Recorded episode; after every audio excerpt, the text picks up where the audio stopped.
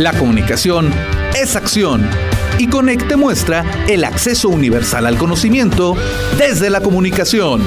Esto es Cápsulas Conec FM. ¿Y tú qué piensas? ¡Exprésate ahora! O calla para siempre. No hagas caso a una sola voz. La opinión es colectiva.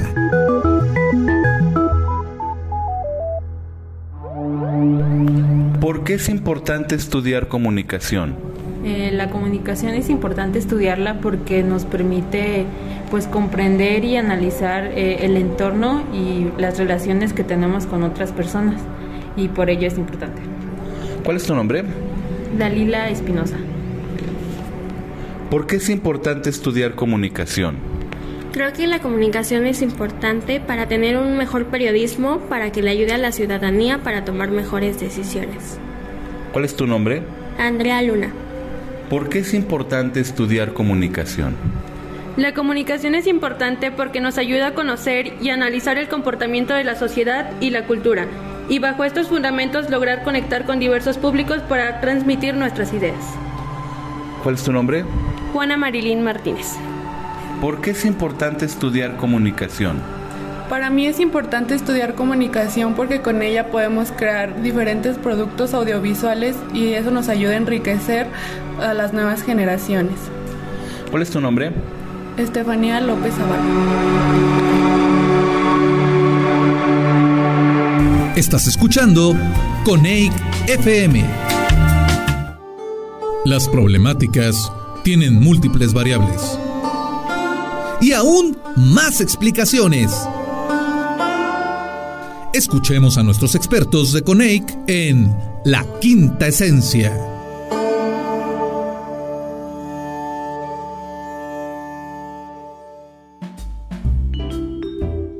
Muy buenos días, muy buenas tardes o muy buenas noches, depende del horario en que nos esté escuchando. Soy Jorge Sari, su amigo, espero que usted lo considere así, y estamos en Coneic FM, en vivo y en directo desde Radio Nicolaita, pero también le digo buenos días, buenas tardes o buenas noches, porque no sé si usted nos escucha ahora también a través de, de la frecuencia de internet del Spotify, en donde también se repite este programa para que tengan la oportunidad de revivirlo. Y en esta ocasión le digo que es muy importante que si se le pasa cualquier fragmento, tenga la dirección de Spotify muy clara con FM, así búsquenos, porque tengo el invitado per se. Es un muy reconocido eh, miembro de la comunidad de comunicación. De la, eh, híjole, si digo su currículum, me llevo un día de transmisiones. Es el doctor Javier Esteinú Madrid y hoy, el día de hoy, nos viene a hablar porque es el nuevo consejero ciudadano del canal de televisión del Congreso. Y bueno, si nos hace el favor de repente de hablar de su trayectoria académica, también sería maravilloso, aunque también nos llevaríamos unos dos o tres programas que no tendría nada de malo y que sería eh, genial para nosotros los que tuvimos y tenemos la oportunidad de leerlo, porque el maestro es productor incansable de, artículos, de capítulos, está siempre al tanto en las, en las vías férreas de la comunicación, porque esto, este tren no se detiene. Doctor Javier Esteinú, para mí es un honor, un privilegio y un placer el tenerlo a usted de invitado central en este programa de Coneic FM. ¿Cómo se encuentra usted, doctor? Muchas gracias, Jorge. El honor es para mí. Bueno, pues muy agradecido por esta invitación, eh, Jorge. Y eh, yendo directamente al tema que me comentas eh, sobre brevísimamente mi trayectoria, pues bueno, yo me he dedicado desde la década de los 70 a tratar de estudiar y comprender los fenómenos de la comunicación en México, en América Latina y en otras partes del mundo. Estudié primero eh, filosofía, luego la carrera de comunicación, posteriormente una maestría en sociología, luego un doctorado en ciencia política y luego tuve la fortuna de que me eh, eh, amparó la Universidad Autónoma Metropolitana, que es una universidad extremadamente noble por ser pública, muy generosa, muy abierta, muy tolerante, a darnos libertad para poder desarrollar un pensamiento libre. Y durante casi 50 años que he estado en ella o que cumpliré dentro de un año más en esta casa de estudios, pues me han permitido desarrollar una trayectoria de trabajo e investigación que yo estoy muy agradecido por haber tenido esa oportunidad. Y ahora, eh, como tú comentabas, eh, como un reconocimiento al trabajo académico de los investigadores, eh, pues he sido aceptado como miembro del Consejo Ciudadano del Canal de Televisión del Congreso de la Unión, que es un canal sumamente importante que surgió en el año 2000 eh, con el tercer informe del expresidente Vicente Fox y que eh, fue muy relevante porque hasta antes de la existencia del canal del Congreso lo que sucedía es que la imagen del Poder Legislativo, y esto es muy importante porque el Poder Legislativo es uno de los tres poderes centrales de la República, que después de la independencia, la reforma, la Constitución, han creado el nuevo modelo de país en el que estamos. Este, esta, este poder, su imagen era manejada por eh, la programación de los medios comerciales. Y los medios comerciales se orientaban básicamente a transmitir y a difundir aquellos hechos cuando eran escandalosos, es decir, cuando los legisladores se peleaban entre sí, cuando se arañaban, se ofendían, eh, se peleaban, eh, o cuando existía algún evento eh, de manera amarillista. por ejemplo, cuando algunos ciudadanos tomaban el Congreso, entonces Congreso era sinónimo de lugar de escándalos, lugar de irresponsabilidad, eh, de corrupción, etcétera. Eh, en algunos casos fue cierto eso, pero no eh, puede reducirse la imagen del Congreso nada más a esto, aunque los partidos políticos hayan tenido muchas deficiencias, carencias y lacras. Entonces, a partir de que surgió el canal del Congreso, los ciudadanos hemos podido tener la oportunidad de ver en señal abierta y gratuita y además en versión directa lo que acontece en, ese poder legislativo, que es el poder que genera las leyes que se van a aplicar para posteriormente normar el comportamiento del país en el ámbito de las políticas públicas y del comportamiento ciudadano. Entonces, conocer lo que sucede allí es verdaderamente trascendental porque es eh, estar informado de lo que va a suceder en nuestras vidas cotidianas a nivel de reglas. Eh, y eh, este canal eh, bueno, pues ha, venido evolucionando mucho desde mi punto de vista, de manera objetiva, creo que es el medio de comunicación de servicio público más avanzado eh, eh, que, tenemos hoy día en nuestra nación.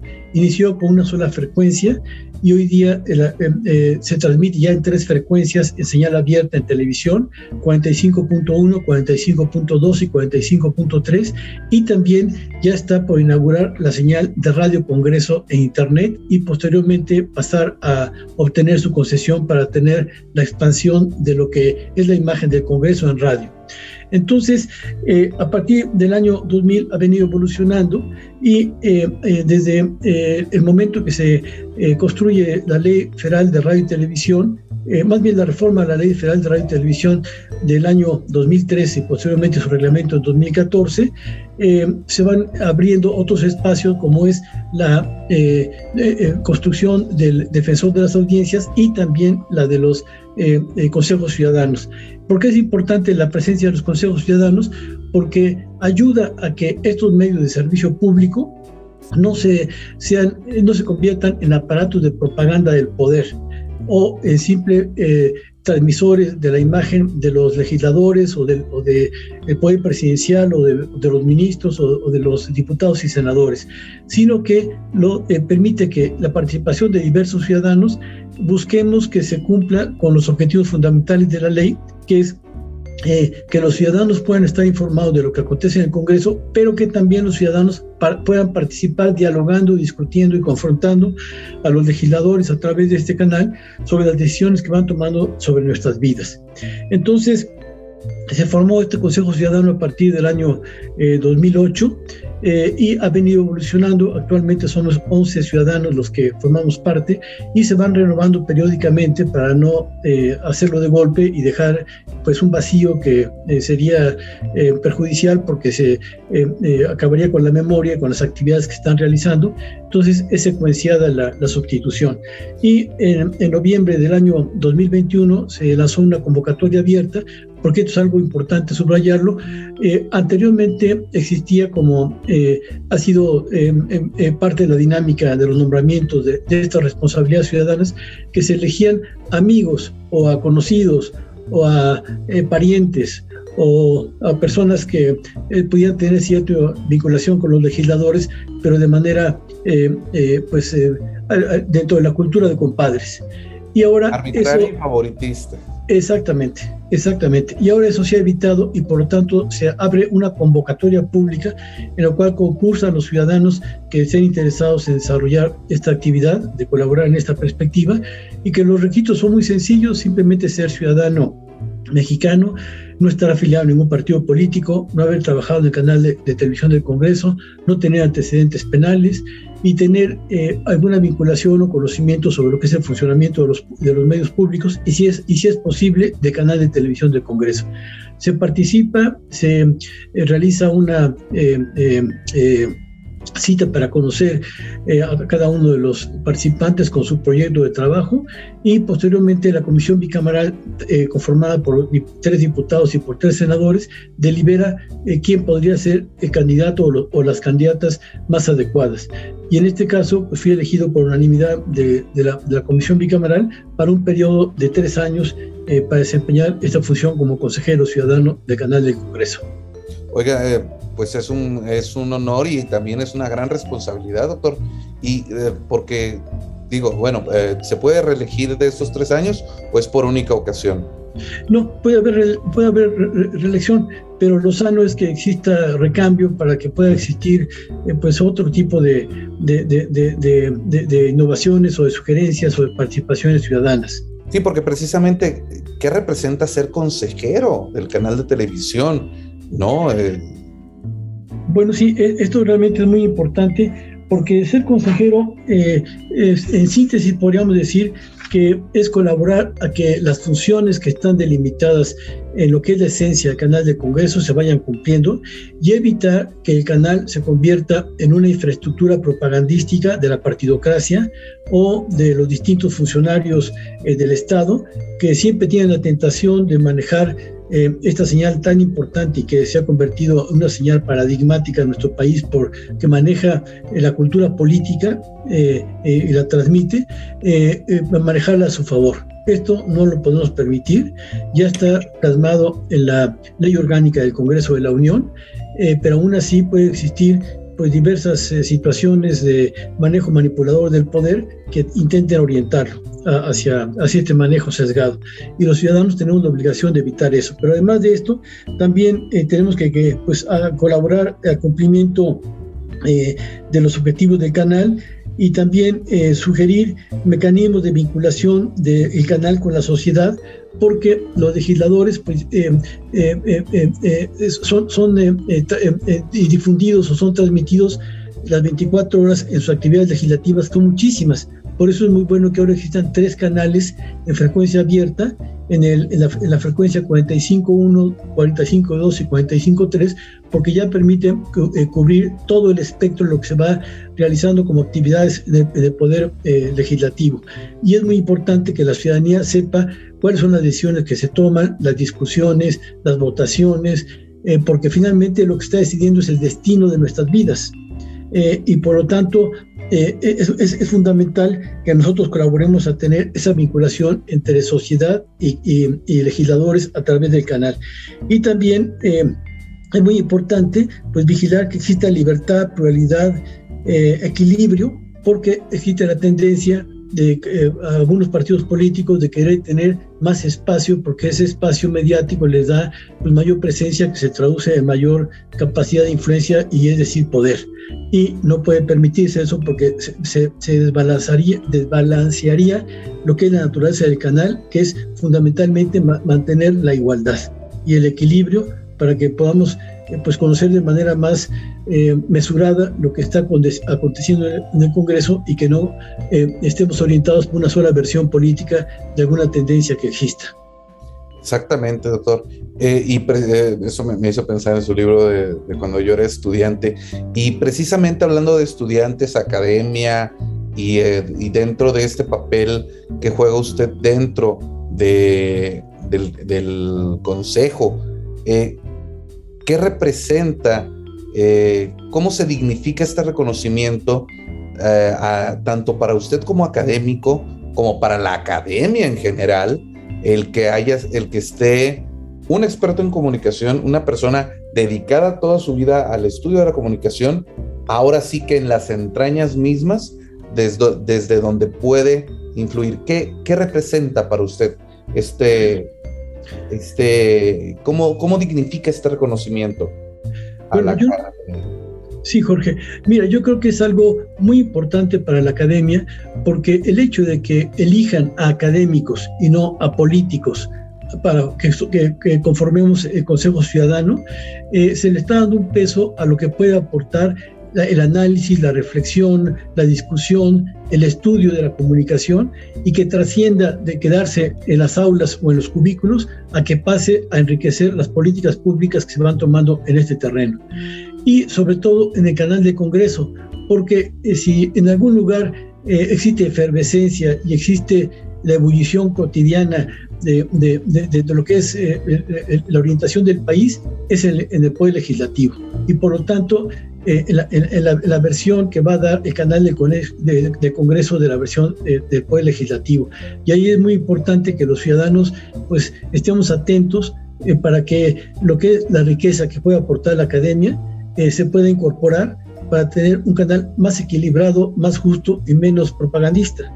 Entonces, en ese sentido, me parece muy relevante que el sector político reconozca la riqueza de la academia que además, por otro lado, como ya hemos eh, platicado en algunos otros momentos, eh, ha sido muy, muy interesante eh, cómo la academia ha nutrido o ha salvado el discurso de los medios, porque con la digitalización se ha proliferado la existencia de una enorme cantidad de medios que no estaban preparados para tener contenidos suficientes o información o programación eh, y observamos que en un principio rellenaban, incluso llegaban hasta el abuso, que eh, eso equivaldría a retirar la concesión algunas televisoras o incluso radiodifusoras, de repetir el mismo contenido que habían transmitido una hora antes, media hora o una hora después.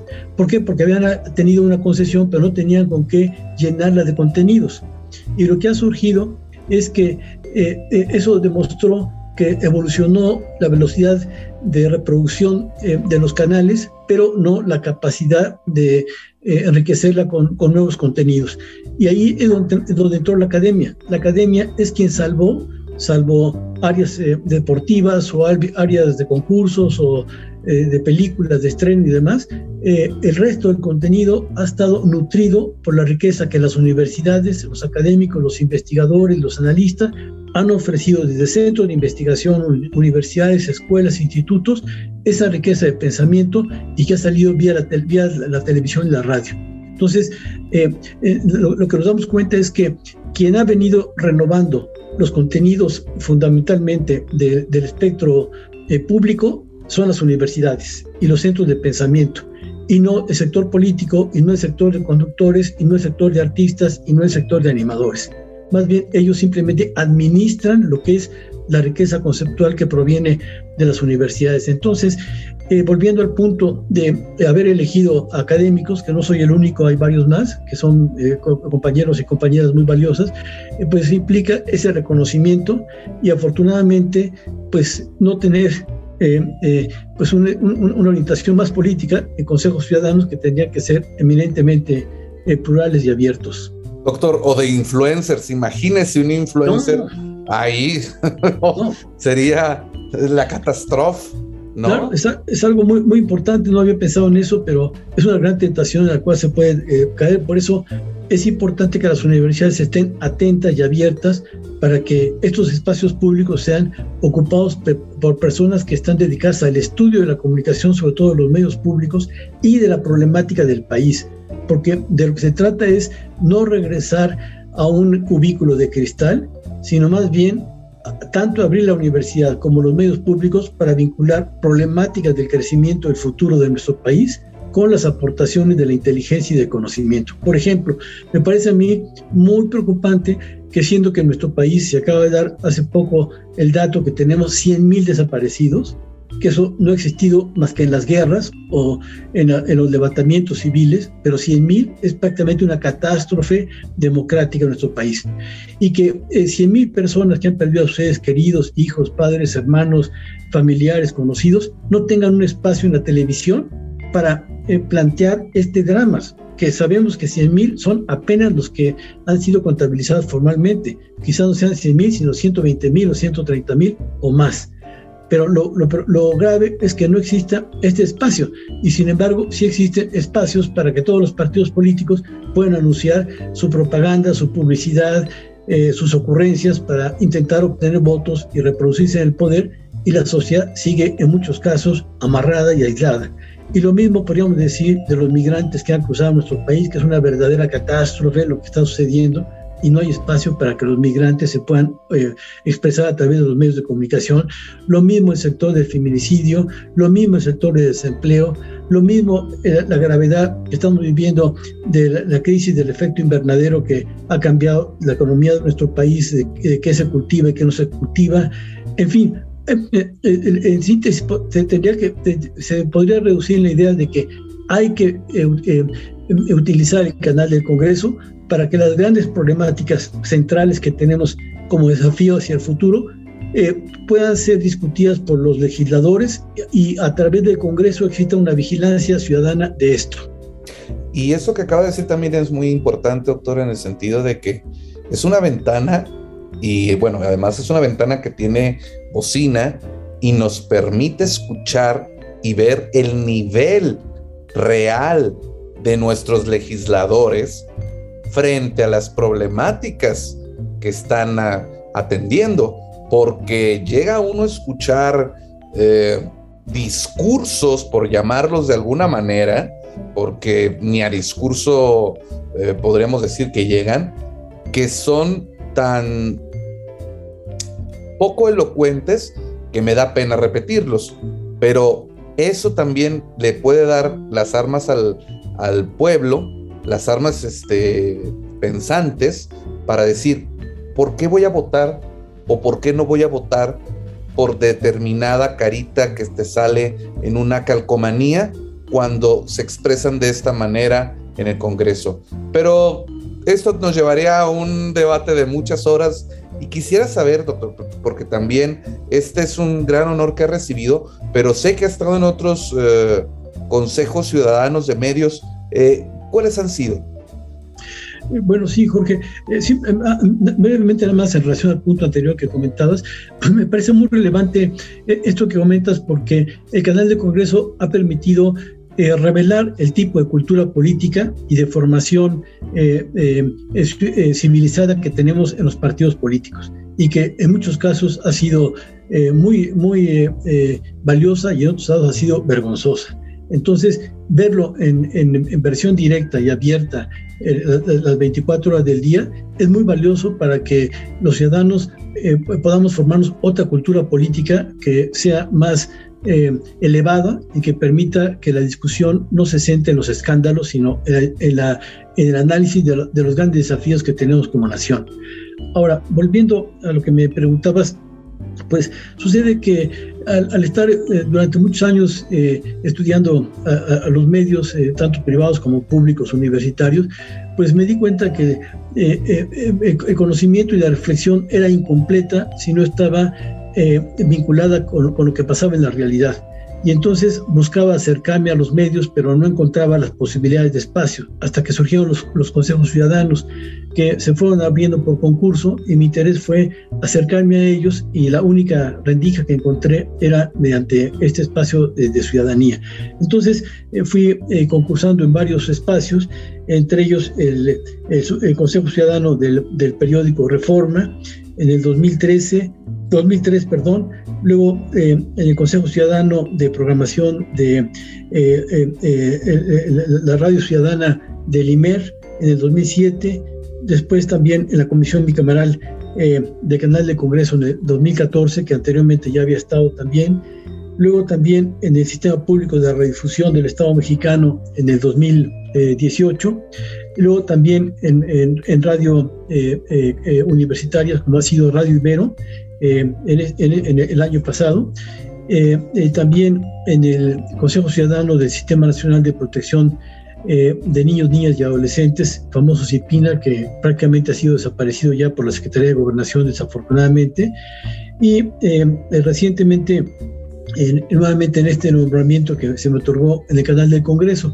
¿Y por qué me ha interesado tanto? Porque no es posible avanzar en la comprensión del funcionamiento de los medios de comunicación si no tiene uno contacto eh, dentro de ellos. Se queda uno nada más en la teoría, en la especulación, en la nube, en la estratosfera, que es muy valioso pues tener una reconstrucción eh, eh, conceptual o libresca, pero eso hay que confrontarlo con la realidad. Y la confrontación con la realidad te eh, eh, lleva a muchas sorpresas sorprendentes de cómo funcionan los medios y ahí hay que volver a retraducir toda la teoría para ver si lo que hemos producido conceptualmente tiene que ver con la realidad o la realidad está años luz de la, de la, de la capacidad intelectual que se produce en las universidades.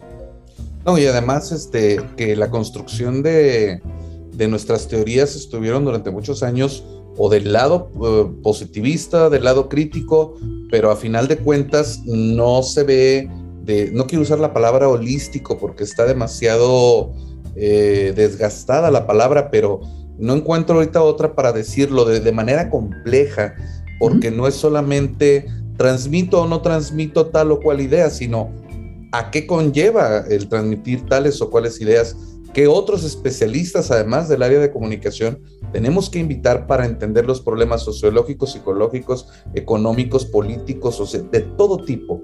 Pero eh, como bien lo comenta, pues maestro, doctor, digo, usted se ha tardado más de, 20, 30 años, 40 en estar en este en esta lucha porque se ciudadanice y que se pueda eh, integrar eh, la visión académica dentro de los medios y le va a tocar a los chavos, bueno, yo no soy tan chavo ya, a los más chavos, eh, aprender de estos esfuerzos y de estos frutos para que se pueda observar una transformación.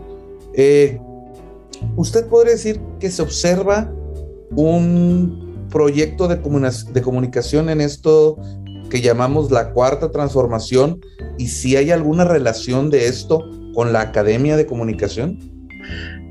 Eh, mira, eh, Jorge, efectivamente eh, sí existe de manera definitiva un proyecto de comunicación de la Cuarta Transformación.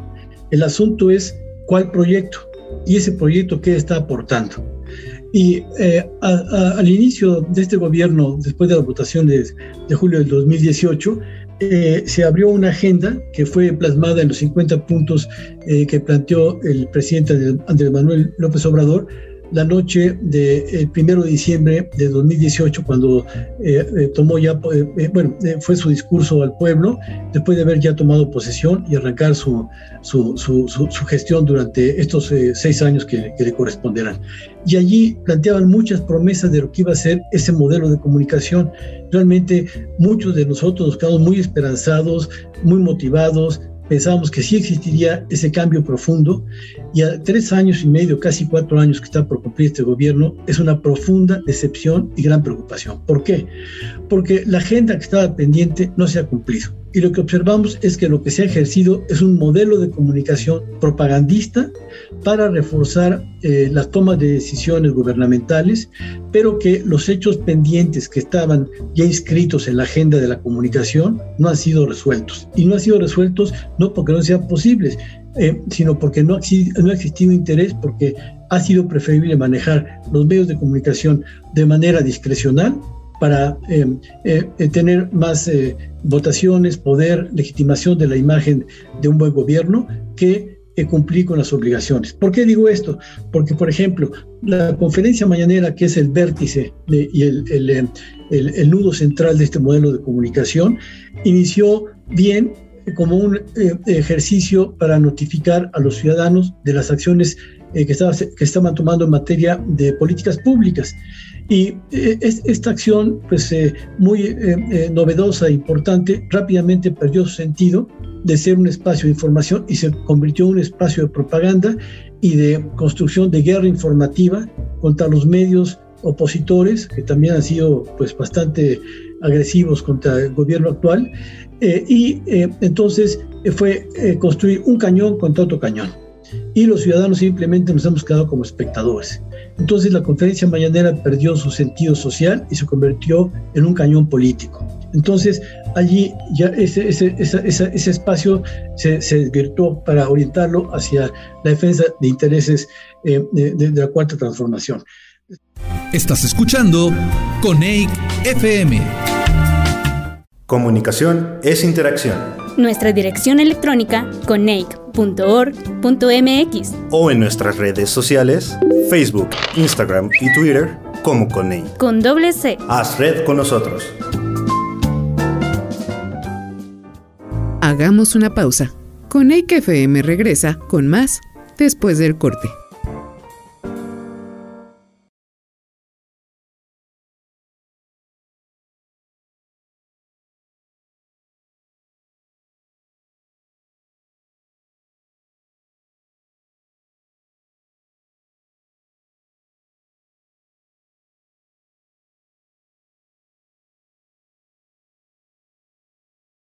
Estamos de regreso con EIC FM, Comunicación en Acción. Las problemáticas tienen múltiples variables y aún más explicaciones. Escuchemos a nuestros expertos de CONEIC en La Quinta Esencia.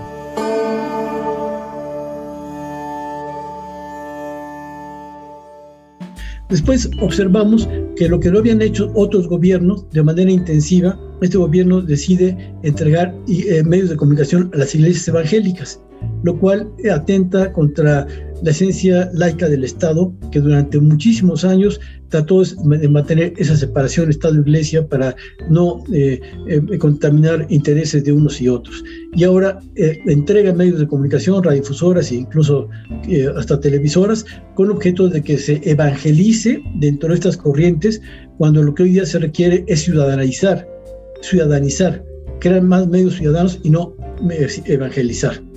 Otro segundo aspecto que encontramos es que también existió al principio de este gobierno la promesa muy importante de crear una ley de medios públicos, porque en la medida que no existiera esta ley, los medios de difusión de servicio público serían manejados de manera discrecional, manipuladora, interesada por las estructuras de poder, presidente, secretario, eh, municipio, gobernador, etcétera, a su favor y es la hora que cuatro años después casi de este gobierno no se ha eh, eh, eh, realizado esta ley de medios públicos. Y lo que sí observamos es un cambio en muchas áreas de la Constitución, por ejemplo, la, generación de la revocación de mandato, los intentos de cambio en, en la, la, reforma eléctrica, etcétera. Es decir, aspectos más difíciles de modificar en la Constitución se han realizado y el aspecto de la ley de medios públicos no se ha hecho. ¿Por qué? Porque se ha preferido seguirlos manejando de manera discrecional como se hacía en los anteriores gobiernos, ya no ahora hacia el PRI o hacia el PAN, sino ahora hacia Morena y, per, y, la cuarta transformación. Otro ejemplo muy preocupante es que los derechos de las audiencias que era la gran eh, avance y la gran aportación que se había tenido en términos ciudadanos, no han sido retomadas por este gobierno, han quedado abandonadas.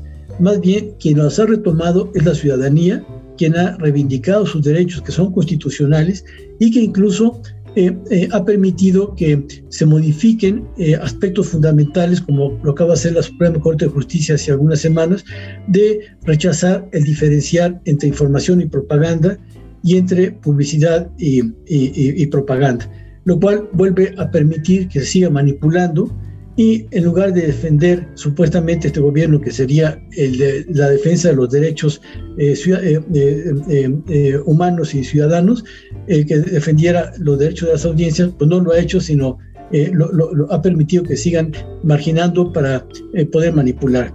Otro ejemplo muy importante es que tampoco se ha querido reglamentar la publicidad gubernamental. Porque lo que se ha hecho nada más en ese ámbito ha sido reducir el porcentaje de gasto que correspondía a un eh, eh, eh, gasto muy alto que se realizó en los gobiernos anteriores, especialmente el presidente eh, Peña Nieto, que llegó casi a los 65 mil millones de pesos en todo su sexenio de, eh, de gasto publicitario, y se manejaba una, un intento de, de producir una mercadotecnia rosa para mejorar la imagen del gobierno. Y ahora en esta gestión, en este régimen, únicamente se ha disminuido a 50% el gasto. Pero la forma de distribuirlo sigue siendo discrecional. Es decir, aquellos medios que están conmigo les voy a dar, aunque sea menos dinero, pero les voy a dar. A los que sean enemigos los castigo y quedan proscritos, no tienen nada de publicidad, por lo tanto, que mueran en el abandono si es que no logran eh, sobrevivir. Y también recientemente, como una manera de congraciarse con el sector de la prensa, se ha aceptado eh, sin modificar la, ley de, manejo de la publicidad gubernamental, a los periodistas tomar parte de ese presupuesto eh, de la, que se destina a la propaganda gubernamental para destinar 75 millones a eh, el, seguro médico y seguro de retiro de los de, un sector de, de, periodistas para los que alcance. Entonces, lo que se ha visto es más bien es un manejo populista de esta política de comunicación. Y así tenemos muchos otros ejemplos que me llevaría eh, pues un buen tiempo estarlo narrando, pero que eh, hablan de que el modelo de comunicación ha sido más de lo mismo, nada más disfrazado, y por lo tanto el modelo de comunicación de servicio público queda pendiente de construirse. El último ejemplo muy alarmante, muy preocupante, muy escandaloso que tuvimos fue el modelo de comunicación que se aplicó en la, revocación del mandato. Fue un modelo de comunicación que violó las leyes, los reglamentos, la constitución, la ley de revocación y que eh, lo que se buscaba era eh, eh, movilizar y acarrear personas para que votaran en esta primera revocación del mandato en toda la historia de México, que con este ejercicio comunicativo quedó manchada, quedó corrompida, y lo cual es un escándalo histórico porque la primera ejercicio de, revocación de mandato fue manipulada y fue ensuciada por el manejo comunicativo que, que se le dio que giró entre la corrupción, el abuso, el engaño, la opacidad.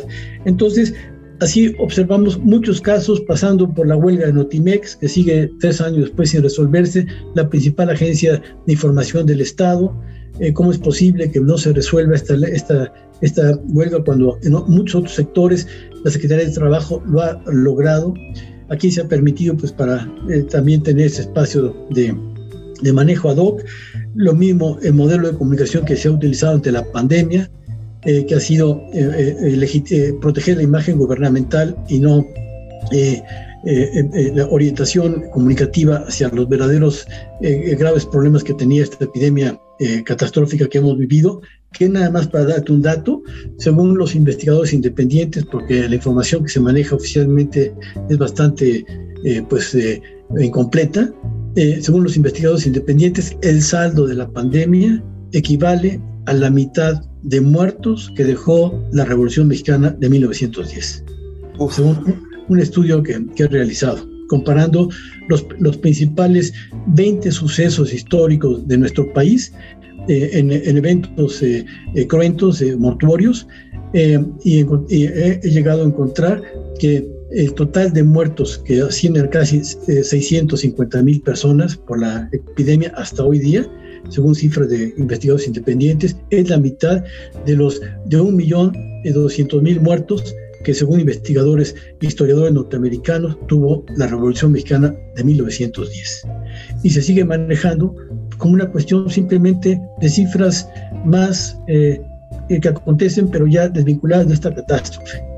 Que ese es otro trabajo que estoy terminando de comparar eh, el modelo de comunicación de la pandemia con las situaciones históricas que ha vivido nuestro país. Pero bueno, estos serían algunos comentarios, Jorge.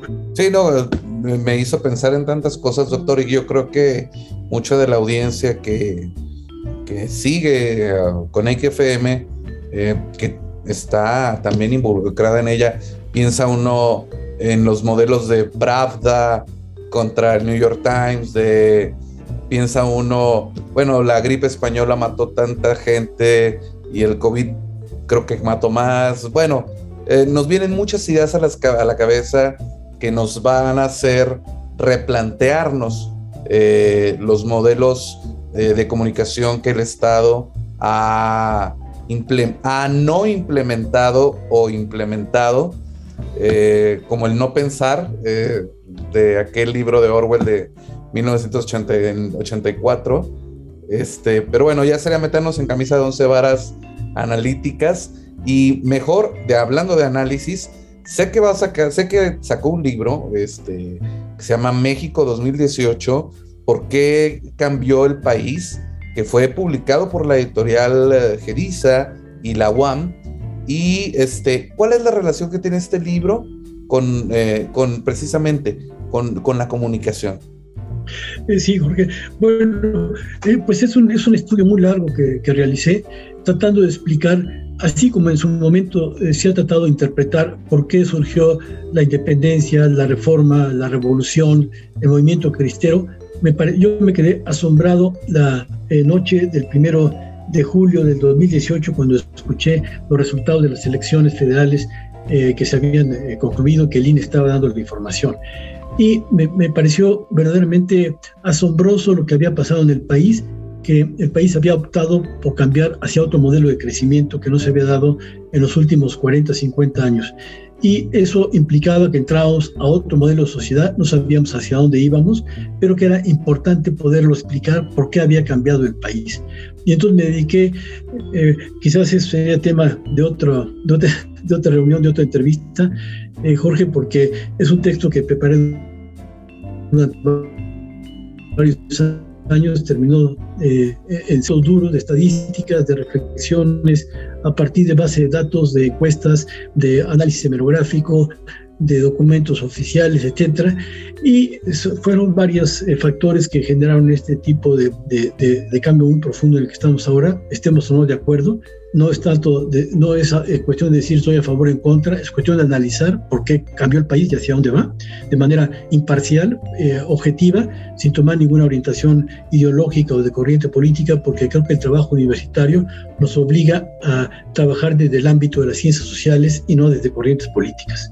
Entonces yo me ubiqué en ese lado de un intento de la neutralidad, con todo lo difícil que es separar nuestros deseos y nuestras creencias y nuestra mente de, lo, de las eh, predilecciones que podíamos tener, de lo que es, está pasando en la realidad. Estoy tratando de analizar la realidad, me encontré que el país cambió por un conjunto de factores eh, sistémicos que se conjuntaron en ese momento, que sería motivo de otra conversación porque es algo muy, muy largo, pero vinculado con la comunicación, lo fundamental que he podido localizar es que eh, eh, el cambio del modelo anterior, sin descartar otros factores muy, muy importantes, políticos, sociales, culturales, que se dieron, eh, un factor fundamental, central, fue lo que sucedió en el campo de la comunicación. ¿Y qué fue lo que sucedió? Sucedió que eh, el, espectro de medios privados eh, que se había opuesto a que López Obrador alcanzara la, la presidencia. sin embargo, debido a que hubo un constante reconocimiento de las encuestas que llevaba la delantera, los medios decidieron pactar eh, eh, junto con otros sectores de poder para no tener un enfrentamiento muy violento, porque hubiera sido un baño de sangre en nuestro país. Entonces, eh, ¿por qué estaba cambiando el país? Pues por muchas contradicciones acumuladas, pero esas contradicciones no se hubieran podido proliferar o ampliar más si no se hubiera dado el surgimiento de un sistema de comunicación paralelo porque el sistema mediático de radio y televisión estaba eh, eh, concentrado o eh, capturado por otros intereses. Ahí no había posibilidad, más allá de la propaganda de los partidos políticos que subían sus spots. Pero surgió otro modelo paralelo a través del Internet 2.1. ¿Qué significa esto? Que el, el, López Obrador había luchado por alcanzar la presidencia en el 2006 y en el 2012 y la perdió. Hubo muchos factores políticos que lo boicotearon, pero uno fundamental fue que la población no tenía acceso al Internet en la proporción que lo tuvo en el 2018. En el 2006 el, acceso a Internet era aproximadamente el 20% de la población y tenía Internet 2.1. Para el 2012 la población tenía acceso aproximadamente al 45% de Internet y seguía siendo Internet 2.1. ¿Qué significa Internet 2.1? Que nada más era el Internet que permitía transmitir eh, unilateralmente información y quizás nada más a través de correo electrónico alguna bilateralidad.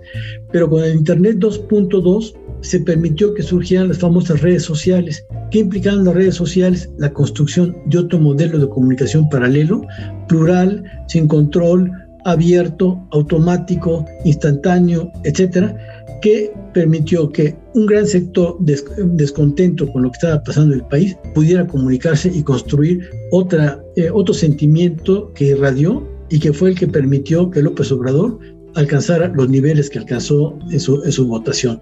Porque el descontento eh, eh, corrió por, por las redes sociales y por el Internet y los votantes se volvieron votantes prosumidores. ¿Qué significa eso? Que al mismo tiempo que recibían un mensaje, podían construir sus propios mensajes. Entonces hubo toda una generación de contrainformación que no se dio en los periodos anteriores. Y aquí la clave entonces es que ese modelo de comunicación eh, estuvo muy, bien manejado por, por Morena y sus, asesores y un grupo de, de, jóvenes que estaban trabajando con ellos, y que además eh, permitió que un sector que curiosamente nunca hubiera tenido contacto y quizás de simpatía con López Obrador, porque López Obrador tenía cerca de 60 años, eh, eh, encontrar eh, empatía, que fueron los millennials.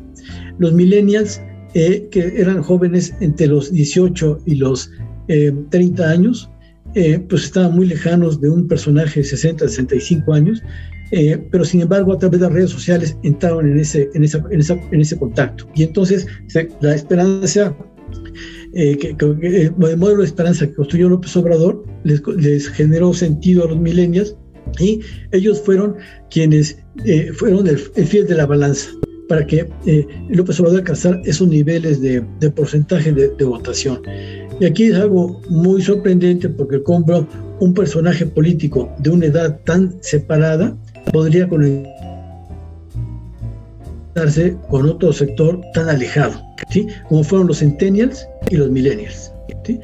Y entonces, pues bueno, aquí eh, a, lo, que sintéticamente llegué y con eso eh, concluiría, es que se construyó otro modelo de comunicación paralelo, fuera de las normas, fuera de las leyes y que lo aportó el desarrollo tecnológico. Y ese desarrollo tecnológico es el que ahora está creando pues, muchos fenómenos que no alcanzamos a, capturar, a entender por la complejidad y la eh, vertiginosidad con la que se dan, pero que es lo que desde mi punto de vista yo llegué a, comprender en este estudio que, que elaboré y que es muy amplio y ameritaría una conversación más larga, Jorge. Claro, ¿no? Y la vamos a tener, doctor, porque también este me hace pensar en, en otros conceptos como mediatización, en el que el objeto eh, se convierte en un, eh, tiene un uso social y se convierte en una herramienta para que el, el que antes solamente tenía el control, eh, por ejemplo, los que estábamos de locutores teníamos que certificarnos ante el gobierno para poder hablar y ahora cualquiera puede hablar. Al quitarlo, se quitan muchas trabas, pero también se pierde la calidad del locutor y de su oficio. O sea, desaparece. Entonces, es un tema muy importante que nos da para otras dos o tres horas más, doctor, y con usted eh, sería maravilloso después abrir otro espacio aquí en Connect FM para seguirlo discutiendo. Eh, ¿Alguna otra eh, fuera ahora sí ya de las luces y los reflectores que usted desee mandar un mensaje a, los jóvenes que no han tenido la oportunidad de leerle o a las personas que nos están escuchando ahorita por FM o por podcast? Eh, sí, sí, Jorge. Mira, yo creo que algo muy importante es que tenemos que revisar en las escuelas de comunicación por qué hemos tardado tanto en ver la realidad de lo que pasa en nuestro país o por qué seguimos sin verla. Eh, eh, eh, en estos momentos, por ejemplo, estamos entrando en una crisis extremadamente grave, que es el fin de todo un ciclo económico, que está plasmado en lo que es la caída profunda de las bolsas de valores de todas partes del mundo, que va a generar nuevamente una crisis muy similar a la del 2000 con las derrumbe de las Torres Gemelas, con la crisis de los bonos basuras del 2018. Y nosotros, como comunicadores, donde tenemos puesta la atención es el último estreno de Netflix, el, el, Mundial de Fútbol que viene, la Fórmula 1, el Padre que se acaba de festejar el día de ayer, eh, más los eh, próximos eventos eh, deportivos que se vayan a, realizar, no está mal distraerse, por una cuestión distraerse y otra cuestión es no ver la realidad. Y vamos a entrar en una recesión que se observa ya cada día más cercana, que va a implicar desempleo, cierre de empresas, falta de inversiones, eh, restricción del, gasto público, cierre de oportunidades para adultos y para jóvenes, eh, al mismo tiempo mucha tensión social y tremenda depresión, tremenda depresión psíquico-emocional eh, que se nos viene para, para, para los siguientes meses, en cuanto entremos a, a la recesión, que no sabemos si va a ser corta o larga, y los comunicadores estamos pensando en otras realidades completamente hollywoodenses. Eh, no alcanzamos a, ir al ritmo de lo que implica el análisis de la cotidianidad, de lo que va definiendo, marcando, delimitando nuestras vidas. Y entonces eso habla de que tenemos que revisarnos autocríticamente qué nos ha pasado, que vemos lo estrambótico, eh, lo, raro eh, y no, no vemos lo elemental.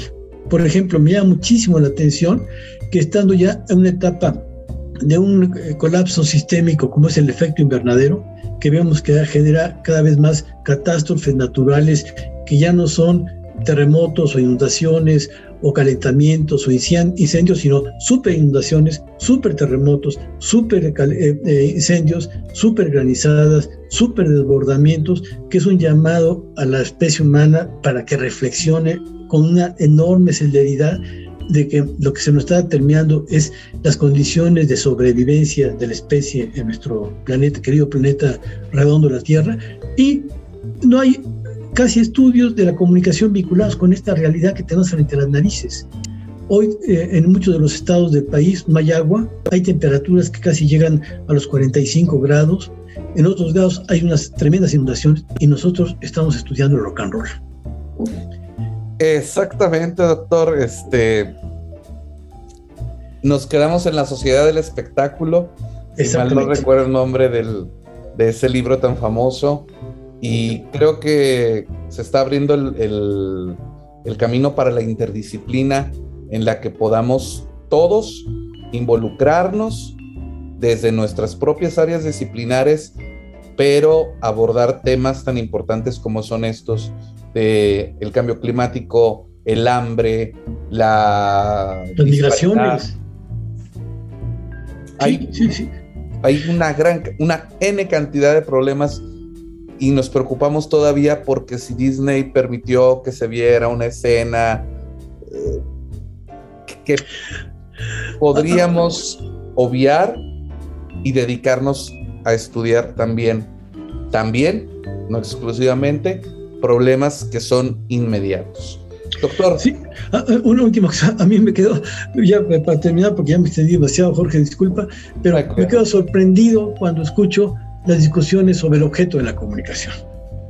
O sea, en, en la segunda década del siglo XXI, plantearnos el objeto de la comunicación, cuando vemos todas estas realidades son obvias, elementales, que son el objeto de la comunicación, la sobrevivencia del ser humano y de todas circunstancias, y no salimos de, esa discusión, eh, pues perdón, pero bizantina, cuando el mundo y la vida se nos va de las manos. Entonces, se requiere una revisión muy autocrítica de lo que está pasando en nuestras escuelas, en la enseñanza, en, la capacidad de construir conocimientos que nos permitan desde la comunicación sobrevivir, no exhibirnos y no entretenernos y no divertirnos. No es un problema hoy de diversión, sino de sobrevivencia. Exactamente, doctor.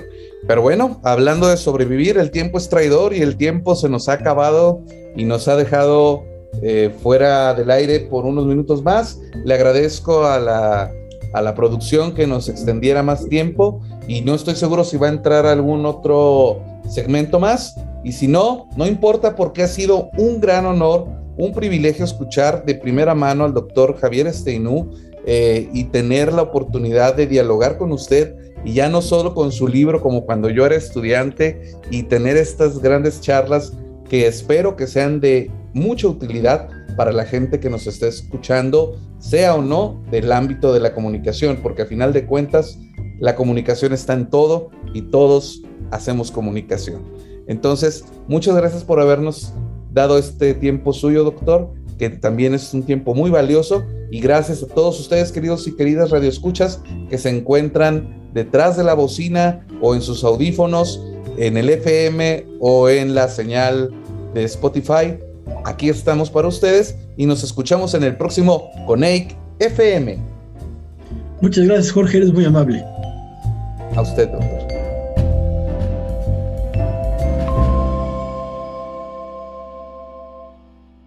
Estás escuchando Coneic FM. La comunicación es acción y Coneic te muestra el acceso universal al conocimiento desde la comunicación. Esto es Cápsulas Coneic FM. La manera más fácil de diferenciar un animal carnívoro de un herbívoro es por sus ojos. Los carnívoros como perros, tigres, jaguares o leones los tienen al frente de la cabeza, lo que les facilita localizar su alimento, a diferencia de los herbívoros que los tienen a los lados de la cabeza como las aves, venados, elefantes, conejos, cebras, entre otros, lo que les ayuda a detectar la aproximación de un posible depredador. También, ¿sabías que las jirafas son mudas? Así es, las jirafas son los únicos mamíferos que no tienen cuerdas bucales, por eso son completamente mudas. Por otra parte, se estima que millones de árboles en el mundo son plantados accidentalmente por ardillas que entierran sus nueces y se olvidan dónde las escondieron. Por último, algunas ranas son capaces de congelarse y después volver a la vida tras calentarse.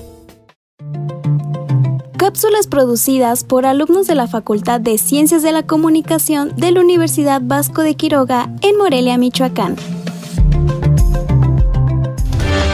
La comunicación es acción y Conecte muestra el acceso universal al conocimiento desde la comunicación. Esto fue Cápsulas Coneic FM. Comunicación es interacción. Nuestra dirección electrónica coneic.org.mx O en nuestras redes sociales, Facebook, Instagram y Twitter como Coneic. con doble C. Haz red con nosotros.